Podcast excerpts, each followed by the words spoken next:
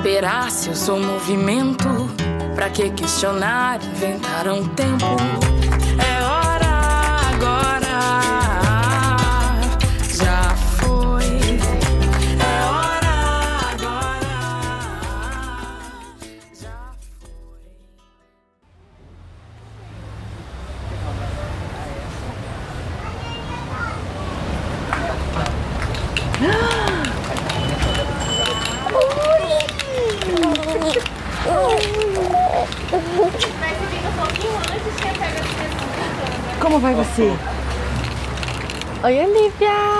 Quero ganhar um abraço também, gostoso. Olha o que a gente tem aqui. A gente trouxe pra gravar os sons e as nossas vozes pra gente poder conversar. Olha, Olivia, eu vou te apresentar as minhas amigas, ó. Sabrina. E essa aqui é a Fernanda. Tudo bem, Olivia? Você quer mostrar a sua escola pra gente? Então bora. Eba!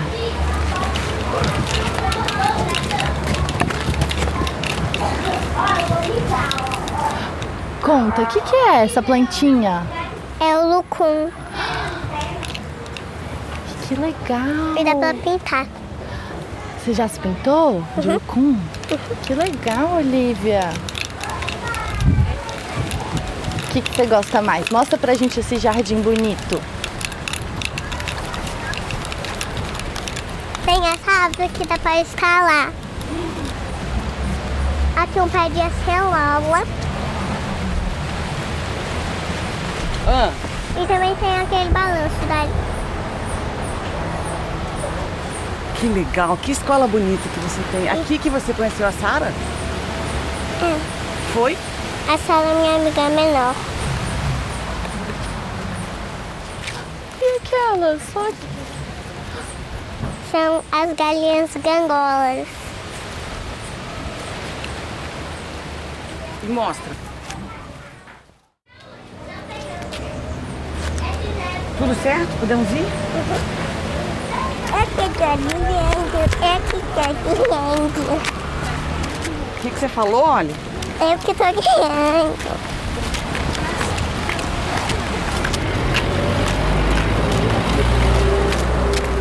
Tá pertinho, né, olha? Tá. A casa da Olivia é essa? A casa da Olivia é essa? uh-uh. Qual é a cor da sua casa?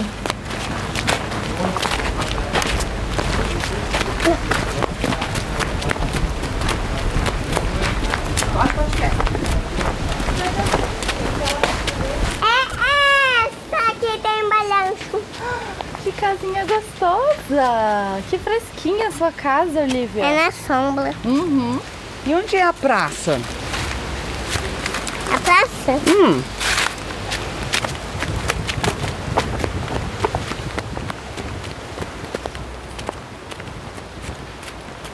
Aqui. me mostra a sua casa. que Eu na sua casa, olha.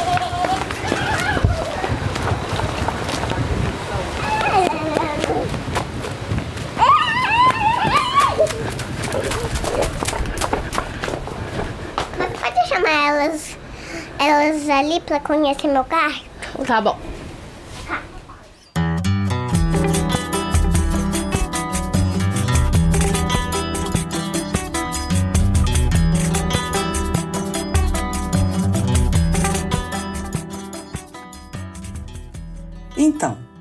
Você ouviu várias integrantes da equipe do Mundaréu. A Irene do Planalto, a Fernanda Mariá, a Sabrina Neves e eu conversamos com a pequena Olivia. A Olivia é filha da Débora Allenbrand. A Olivia tem hoje 4 anos e mora nessa rua de Maceió. A Rosiane Tavares também tem uma filha, a Sara, de 7 anos.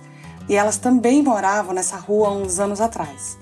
Naquele tempo, a rua, a praça e a escola foram os lugares que as duas mães e suas crianças se conheceram e passaram a conviver. Neste episódio, elas todas vão conversar com a gente. Mas eu lembro de uma conversa ali no final da rua, onde fica aquele. na, na pracinha da Rua das Crianças. Essa é a Rosiane. Esse não é o final da rua. E essa é a Sara. E agora a gente ouve uma conversa que elas tiveram online na gravação desse episódio, relembrando como era estar ali em Maceió, naquela rua que a gente acabou de conhecer, naquela praça. É, não é o final da rua, É. Sara? É, o final da rua, né? Na pracinha da rua. É, Sara tava lembrando aqui, não, mas a pracinha não é o final da rua. Acho que é, Sara. Estavam fazendo o contrário. Como se a pracinha fosse o começo, né? Talvez, pode ser também o começo da rua ser a pracinha. Mas a porta de entrada tem que ser o começo. A porta de entrada, pode ser. Então, querida, eu nem sei se você vai lembrar. Mas elas me perguntaram como é que eu, como é que eu te conheci. E eu expliquei um pouco também já para as meninas, né, que a gente tem tem relações fam familiares, né, pessoais que se cruzam, né, das crianças estudarem na mesma escola, da gente ter morado na mesma rua, né? ter vários amigos em comum. As nossas filhas estarem estudando lá. De já estar, assim, vivendo a comunidade do jardim antes disso. É, é desse, assim, o primeiro lugar que eu lembro dela. E ela ali, né? É, entre amigos queridos. E de repente ela brota na Rua das Crianças também. Mas foi, foi ali, foi no jardim. Foi na, daquela forma assim, tranquila e, e serena que ela tem. E a gente foi se conhecendo. Como é que a gente começou a conversar sobre e por que, que eu acho importante a atuação das doulas para a nossa pesquisa. E aí eu não sei se você vai lembrar, mas quando teve um bazar lá no jardim, que foi logo depois da tua aprovação no concurso das doulas do SUS, e eu fui atrás de ti para saber como é que estava sendo a experiência. Eu acho que a gente conversou algumas vezes sobre o parto das meninas, né, Débora? Sim. Débora também teve um acompanhamento para o parto, né? E acho que a gente trocou sobre isso, trocou com outras pessoas ali da rua. É, e eu lembro da gente conversando ali, é, Débora falando sobre a experiência dela, eu falando sobre a minha experiência. É, e acho que várias vezes, assim, Rose contava um pouco dessa rotina do trabalho, né? Que a gente convivendo um pouco mais no, na Rua das Crianças, ela vinha de plantão, às vezes estava exausta, né? Que, que plantão é uma coisa muito desgastante, né? Acho que tanto física como emocionalmente. E aí eu lembro às vezes dela vindo, que ela morava mais pro início da rua, eu morava mais pro final, assim, tipo, eu tinha tomado um banho, tinha acabado de chegar do plantão, sabe? Aí ia brincar um pouco com a Sara, e aí às vezes conversava um pouco sobre o que tinha sido plantão e ia depois dormir, né? Descansar o merecido sono dos justos, né? É, acho bem, bem naquele final de tardezinho, né? Seis, sete horas da noite. Naquela saidinha ali antes das crianças dormirem.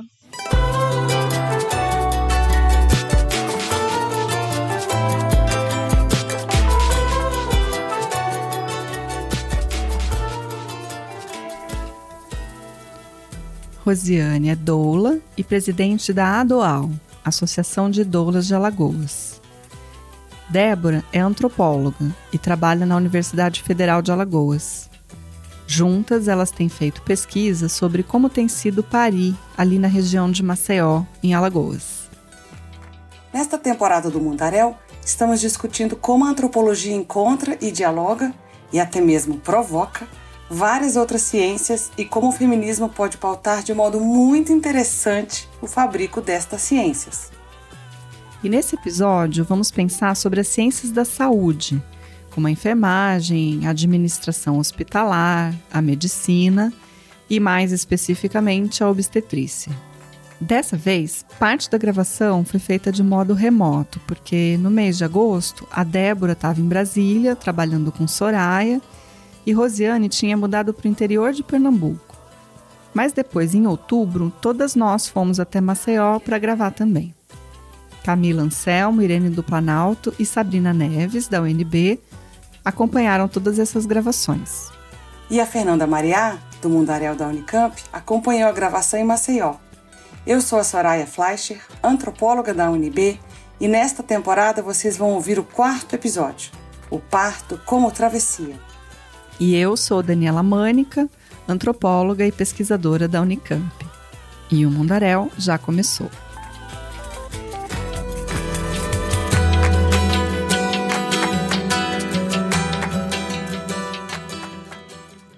Então tá. Eu queria chamar atenção para as duas crianças que conhecemos neste primeiro bloco do episódio. A Olivia e a Sara parecem ter influenciado e muito o fato de a Débora e a Rosiane terem se conhecido e, ainda mais, terem mergulhado no debate sobre como as mulheres têm parido no Brasil. De modo muito interessante, a Olivia ajudou antes da gravidez e do parto da Débora e a Sara ajudou depois da gravidez e do parto da Rosiane. Então, é, no cenário de parto e nascimento, foi a minha experiência como mãe né? E, e, a minha experiência, inclusive, antes de ser mãe, já, já construindo esse desejo de filhos. Então, quando eu comecei a minha trajetória, eu estava falando de uma jovem mulher que não queria ter filhos ainda, que não estava no horizonte. É, e quando eu chego nesse tema, já é quando eu estou começando a me aproximar do, do desejo de filiação, do desejo de ter filhos e vendo minhas amigas, minhas colegas parindo num cenário hostil. Né? Então, eu tive uma experiência especificamente, né, de, de violência obstétrica, né, é, mas eu já entrei nesse cenário antes de imaginar que experiência eu ia ter, muito armada para enfrentar esse cenário hostil, né. Então, a minha experiência pessoal de, de desejo de ter um parto respeitoso quando eu engravidei da minha filha eu tenho a impressão que ela sempre foi quase militarizada por essas narrativas. Né? A gente não gosta da militarização, mas a gente realmente se arma para enfrentar. Né? É um cenário tão hostil que você não pode ir desarmado, você tem que ir realmente né, vestida com as armas que você tem. Né? É, a dolagem chegou na minha vida depois do parto de Sara, assim. Como eu estudei para o parto dela, né? Para poder buscar não sofrer violência e que ela não sofresse violência, a gente precisa estudar muito no Brasil, né? E aí, apesar de não ter tido uma doula, eu conhecia muita coisa, mas depois que eu fui vendo que é um universo gigantesco, quando eu fui trabalhar no universo da humanização do parto, eu vi que é um universo gigantesco, né? E aí, na época, eu ainda não conhecia tão fortemente o trabalho da doula, isso era 2015, né? Sara nasceu em novembro de 2015.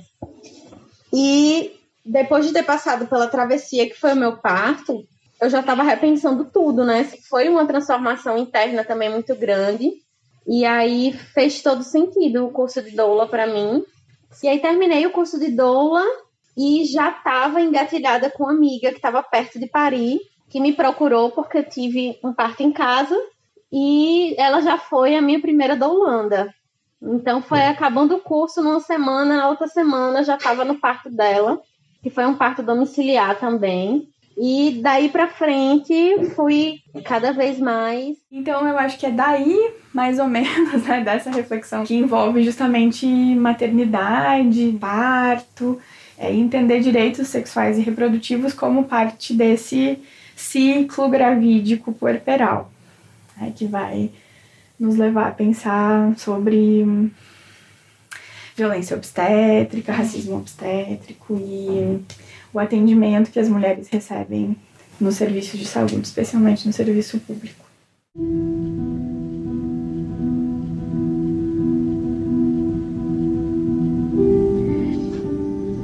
É, eu lembro de mulheres que receberam gritos,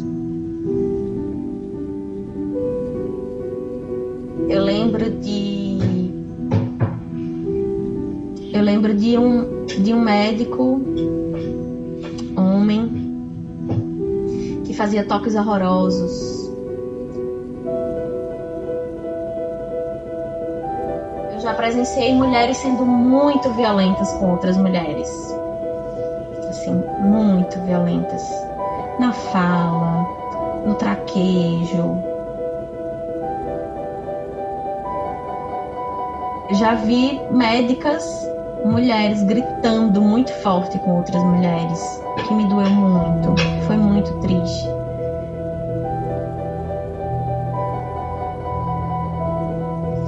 Então ali eu também presenciei muita coisa, assim, principalmente em termos de privacidade zero com as mulheres, assim, sabe, de cuidado com a privacidade delas zero. E e de um certo desdém, sabe, sair chorando de alguns atendimentos. Eu lembro de não conseguir terminar alguns partos. Eu lembro de, de, de, de perceber que tinha uma hora que agora eu preciso sair desse parto porque eu preciso respirar. Eu quero muito estar aqui e ser apoio para essa mulher, mas eu não tô dando conta. Nem eu tô dando conta. Eu preciso sair, eu preciso respirar para voltar, para poder ser apoio para ela.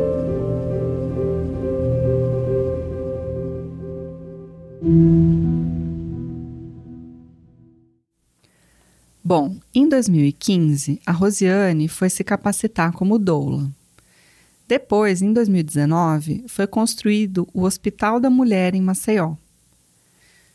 E no mesmo ano, percebendo esse novo hospital como uma oportunidade, as doulas da Adual foram conversar com o governo do estado de Alagoas. Elas foram negociar a presença das doulas lá dentro, não como voluntárias, que é a forma mais comum ao redor do país, mas como profissionais de saúde mesmo, concursadas, contratadas e remuneradas. Junto com a Secretaria de Saúde do Estado, a ADOAL organizou um concurso público no qual 28 doulas se inscreveram. Seis dessas doulas foram aprovadas e uma delas foi a Rosiane. Então, ela foi trabalhar como doula dentro do Hospital da Mulher de Maceió e a gente pediu para ela descrever o caminho que uma gestante percorre ao chegar nesse hospital.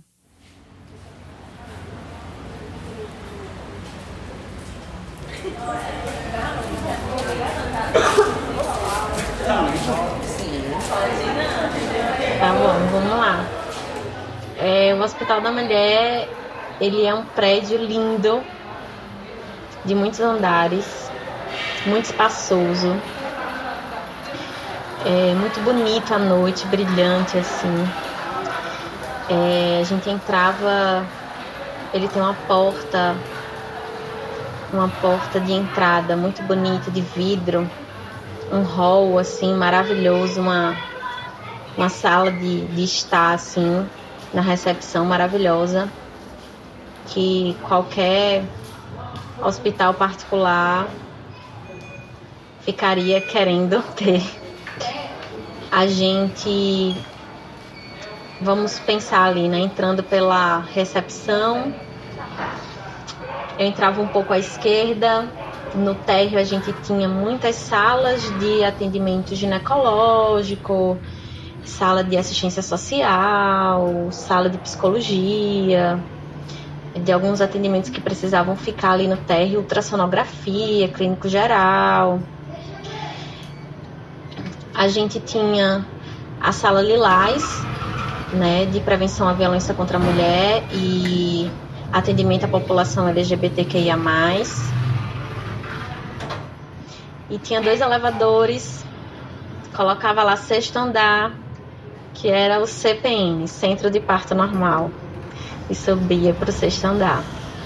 E a gente entrava naquele corredor largo do CPN, a gente tinha uma sala de deambulação à esquerda, onde a gente tinha bolas, cadeiras reclináveis, espaldar nas paredes, dois banheiros grandes, muito bons. E continuando, chegávamos de fato ao CPN, ao postinho de enfermagem, que assim se chamava, onde ficavam os profissionais e os materiais para ser utilizados. E a gente tinha seis salas de parto, seis PPPs. PPPs porque ali acontecia o pré-parto, o parto e o pós-parto imediato, né? Então, esse esse trabalho de parto que, que as mulheres elas subiam para o CPN depois de 6 centímetros de dilatação, né? Já na fase ativa do parto então elas viviam essa fase, essa fase ativa do parto lá. o parto, o nascimento em si e o pós-parto imediato, as duas primeiras horas pós-parto. Cada PPP tinha é, uma cama, aquelas camas hospitalares que você consegue com o, o controlezinho mexer nelas, né, para que elas subam e desçam, enfim, e a gente podia subir para ficar mais confortável para a mulher, se ela quisesse ficar de quatro apoios, na posição que ela quisesse ficar na cama.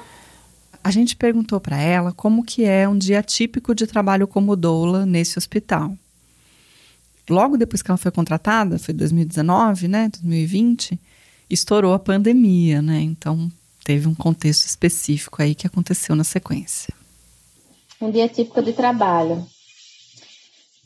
Ai, é emocionante, assim, ao mesmo tempo que bem cansativo, porque é, plantões são bem exaustivos, né? São 12 horas seguidas. E durante a pandemia, o atendimento das doulas não parou durante a pandemia. Né? No Brasil inteiro parou. Vários hospitais proibiram as doulas de entrarem. Né? Foi muito importante. Tenho certeza que foi muito importante nós, seis, essas seis doulas, atuando durante a pandemia para mulheres no SUS. A gente atuava no, no baixo risco, mas e também assim é, a gente não recebia suspeitas de Covid. Não aquelas suspeitas comprovadas, né? Mas a gente sabia que todo mundo poderia estar potencialmente com Covid. É, então, muitas vezes, assim, chegava uma, uma, uma paciente com sintomas gripais, mas já chegava parindo, tinha que parir, tinha que entrar, né? Então, era assim, todo mundo se paramentar e, e atender. E o quanto que, que eu me emociono de lembrar, assim, o quanto que a gente não perdeu afetividade, o quanto que a gente não perdeu em humanização, o quanto que a gente não perdeu em, em contato até, sabe? É, de muito, muitas vezes acontecer de uma mulher que estava em isolamento por conta do Covid, os profissionais ficam apavorados, né? De entrar ali, ah, quem vai entrar? Tá, vai escolher ali o mínimo de equipe para entrar, tá? Porque se a gente fosse para o isolamento, a gente tinha que ficar lá até o final daquele parto. A gente entrou, a gente não, não saía mais para não ficar fazendo essa troca, né, que podia ser contaminante, né? Era uma sensação de abandono muito grande.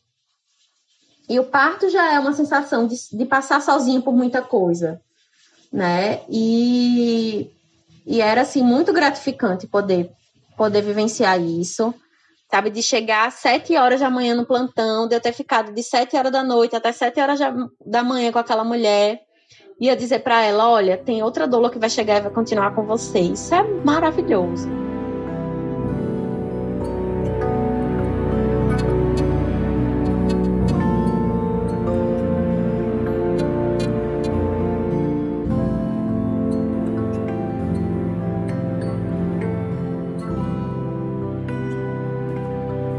Perguntei para Débora por que ter doulas no SUS interessa como um tema para a antropologia? Bom, eu acho que o que mais me inspira no, em pensar o modelo de cuidado das doulas é uma, uma reflexão de uma, de uma pesquisadora dos estudos sociais da ciência, que a gente tem lido bastante mais recentemente, que é a Ruha Benjamin. E ela fala sobre é, o quanto a gente está vulnerável e a gente é vulnerável, ser, estar vulnerável é parte da condição humana, né? E especialmente no contexto de parto, né? Essa vulnerabilidade ela é algo que a gente precisa é, aceitar, né? É, mas o que, que a gente precisa para mudar esse modelo de cuidado para que a gente possa ser e estar vulnerável, mas não estar exposta, a essas violências, a essas rotinas, a essas práticas, né? Então, ela ela aposta muito e eu aposto muito com ela também conhecendo o trabalho, né, da, da Adoal e de doulas como a Rosiane, né, no quanto esse modelo de cuidado e atenção integral das doulas, ele promove saúde, né? Promove saúde física, mental, emocional, né? E eu acho que é isso que, que nos falta nesse, nessa lógica da saúde como indústria, né? Da, da saúde como é, uma, uma, um grande comércio. É, acho que o trabalho da doula, ele é um trabalho que ele é muito ele é muito um, um, uma força de mulheres, sabe? Porque ao mesmo tempo que você está ali é, apoiando as mulheres que são as suas doulandas, você tá. Talvez eu acho que eu nunca vivi em outra profissão uma, uma rede de apoio tão grande quanto é as outras doulas, as profissionais doulas, o quanto que a gente se ajuda, o quanto que a gente tá uma na vida da outra, o quanto que a gente tá se fortalecendo. É um encontro de mulheres assim muito forte, muito profundo, muito significativo essa integração, né, essa atenção que a gente quer que as mulheres tenham em todo o parto, né?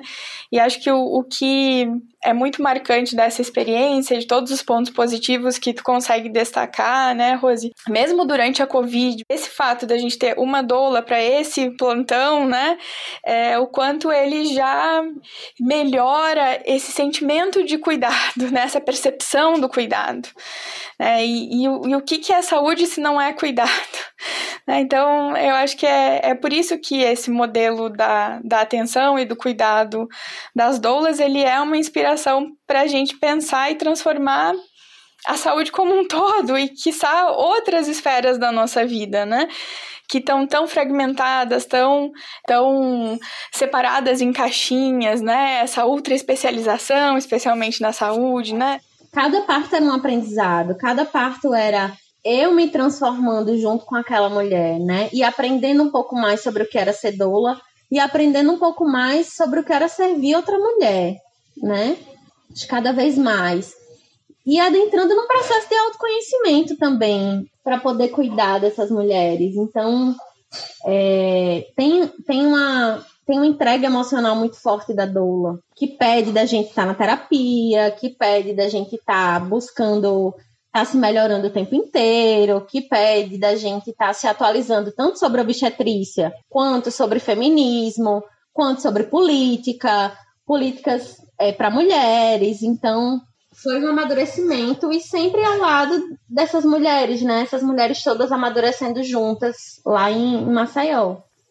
E também perguntei para Rosiane como é que ela vê a profissão da doula hoje hoje eu tenho a dimensão, né, a dimensão do que é ser doula e do que é viver isso com essas mulheres, né, dessa troca tão profunda, que talvez seja muito difícil se ter em outras profissões, e ao mesmo tempo do mato que estava ali na frente que a gente tinha que desbravar e que sair abrindo o matagal para que essa profissão fosse cada vez mais conhecida, fosse cada vez mais reconhecida como profissão, né? Porque é muito comum, até no meio da humanização, a doula ser vista como a café com leite, né? Da história, no sentido de é, todo mundo diz o que a doula vai fazer, e aí começou um, um movimento de empoderamento das próprias doulas, de que, peraí, não são os outros profissionais de humanização que vão dizer quem é a doula.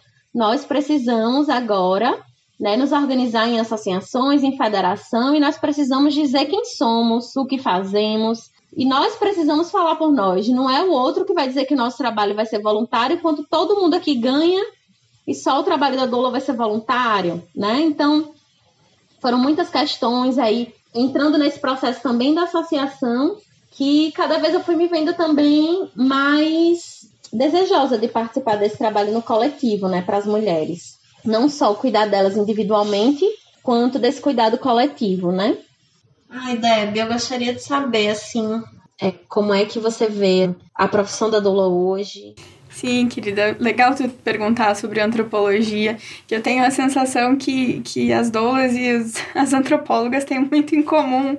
Acho que nós somos uh, um pouco café com leite da saúde, não é? é que as pessoas sabem que a gente está ali, mas não tem certeza exatamente por quê? né? Eu lembro muito bem quando a gente apresentou a pesquisa na CIES, né? Que é essa, esse centro de integração, né, ensino e saúde, e serviço, ensino, saúde, né, ela olhou pra gente com muita desconfiança. O que, que vocês, antropólogas, sabem de educação em saúde? Tipo, como assim? Por que, que vocês estão metendo o pé aqui? Né, que, que é justamente esse, esse lugar, né, que eu acho que é um paralelo interessante com as doulas, né, entre tantos profissionais é, com esse saber técnico e, específico da saúde, né? Essa coisa intervencionista mesmo, né? É o que, que a doula faz, né? E é um pouco como olham para as antropólogas querendo pesquisar educação em saúde, né? O que, que, que, que a antropóloga quer fazer aqui? A antropóloga não é médica, antropóloga não é enfermeira, antropóloga não, não faz procedimentos de saúde, né?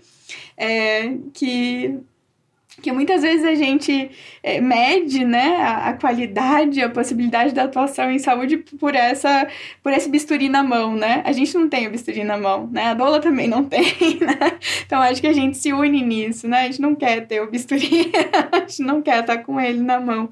Assim, eu acho que a gente tem muito a contribuir, tanto as doulas como as antropólogas, né? E especialmente doulas e antropólogas feministas, né? Eu acho que tu já marcou bem na tua fala a importância de, de não só ser doula e ter um olhar para a humanização, mas ser doula e ser feminista e ter um olhar para as políticas públicas, né? Eu acho que da mesma maneira a antropologia, quando ela é engajada, quando ela é feminista, quando ela está pensando políticas públicas, ela é muito mais rica, né? Então, a gente está metido ali, assim, meio que as pessoas sem saber o que, que a gente faz e por que, que a gente está ali, né? Mas a gente tem um lugar muito importante para cavar naquele mato, né? Usando a tua metáfora, né? Ocupar esse lugar, né? E, e trazer a nossa perspectiva para a rede, né? Para o debate, né? E Débora e Rosiane estão juntas num projeto que se chama Desafios e Estratégias para Educação Permanente na Saúde Materno-Infantil em Alagoas. Esse projeto aprende das experiências que as duas têm com os próprios partos e com as suas atuações como pesquisadoras sobre a parturição. Além disso, elas estão pensando juntas a produção de um podcast de educação continuada em saúde. Mas no Brasil, 98% dos partos acontecem em ambiente hospitalar. É, e acontecer em ambiente hospitalar significa que você vai estar exposta às rotinas, às práticas que costumam ser muito desrespeitosas né, e pouco acolhedoras aos desejos e à autonomia da mulher. É, e tudo isso expõe as mulheres à violência obstétrica e outras formas de violência. Né? Então, a gente construiu esse projeto né, baseado nesse no desejo de compreender né, os desafios dos serviços de saúde e pensar formas de trazer alguma capacitação para os profissionais que, que estão atuando nesse cenário.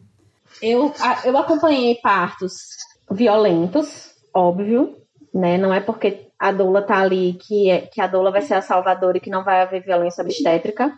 Acompanhei partos violentíssimos que, que tanto para mim quanto para as outras doulas fizeram a gente pensar e repensar muitas vezes se a gente queria mesmo continuar ali, se a gente conseguia, se nosso emocional conseguia continuar ali. Mas ao mesmo tempo acompanhei partes em que eu saía chorando e pensava, poxa, essa mulher teve a mesma dignidade, o mesmo cuidado, o mesmo tratamento que eu tive no meu parto domiciliar, sabe? Essa mulher foi muito bem cuidada aqui. Então a gente vivia assim os dois extremos, né? Tanto profissionais violentos quanto profissionais mais acolhedores. E eu acho que, que, que existe muito sucesso nessas possibilidades, assim, de, de realmente é, valorizar esse modelo de cuidado que tem trazido bons resultados e que pode ser ampliado. Né? Então, esse olhar que a gente tem falado, né, de, de quem vê uma, uma violência acontecendo, mas que pode pautar uma política pública e pode apontar e pode trazer essa outra expertise, né? Da mesma forma é, que você falou da é, da doula, né, trazendo esse suporte emocional, essa atenção integral, esse desejo de respeitar a autonomia da mulher, né, que é um, é um princípio que está em todas as diretrizes de parto, que deveria ser uma preocupação de todos os profissionais, mas acaba sendo preocupação das doulas, né? Então, acabava que as nossas amizades com aquelas pessoas que, que conseguiam se conectar mais com a gente nos plantões, acabavam que eram profissionais que também iam se, se lapidando, né? Que também iam estudando mais, que também iam percebendo e mudando práticas. E como que a gente pode pensar essa formação a partir desse modelo de cuidado é algo que, que eu acredito que a gente tem muito a aprender com as doulas, com as parteiras porque é justamente isso que está fazendo a diferença, né? Estar juntas às seis ali, né, é, fazia com que a gente continuasse vivendo um pouco dessa, dessa comunhão de mulheres, né? Para que a gente sempre continuasse, mesmo com o trabalho de formiguinha, a sensação ainda é essa, com as doulas que estão lá, do trabalho de formiguinha.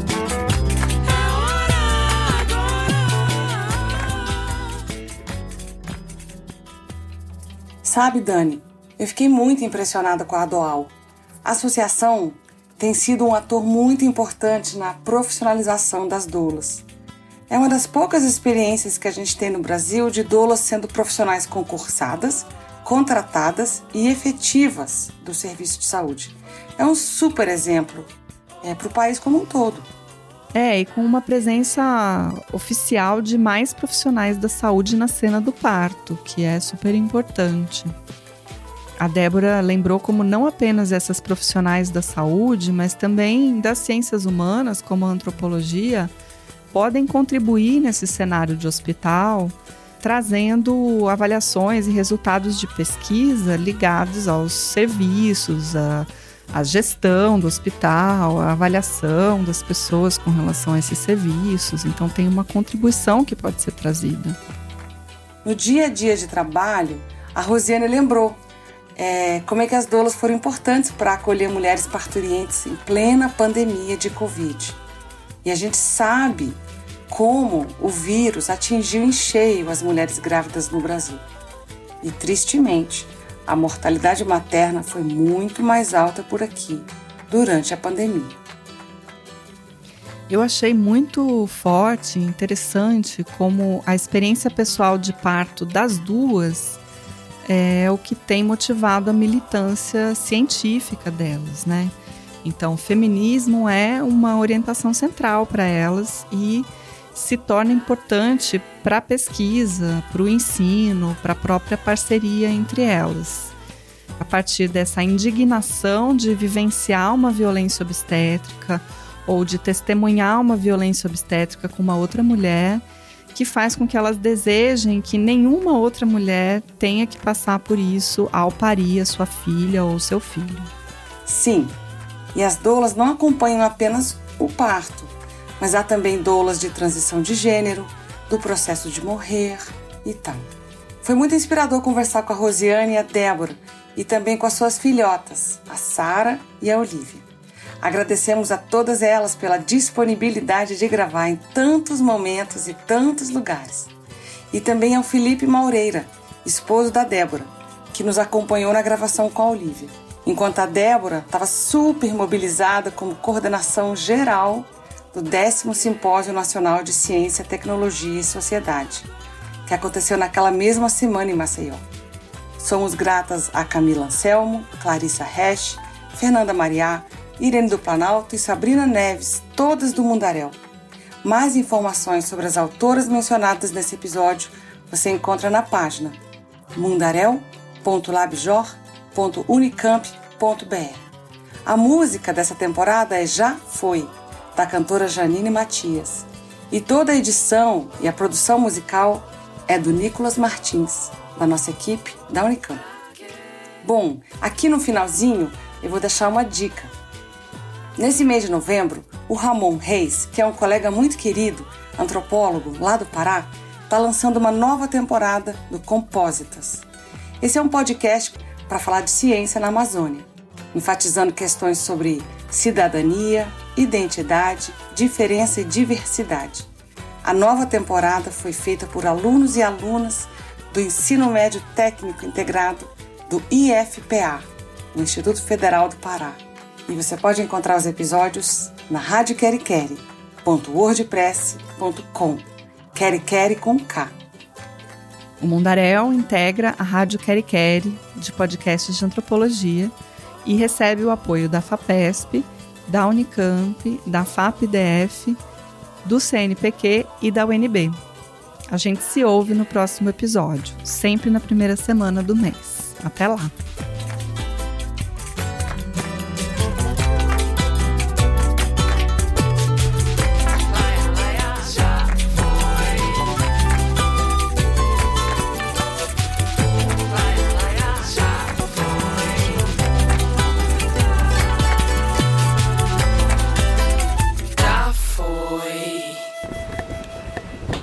Quer gravar alguma coisa? Ou tá bom já? Tá bom. Então tá. Quer, pode tirar? Sim. Como é que você go- gostou de ser podcaster por um dia? De gravar? Depois a gente vai te mostrar tudo que a gente gravou, tá bom?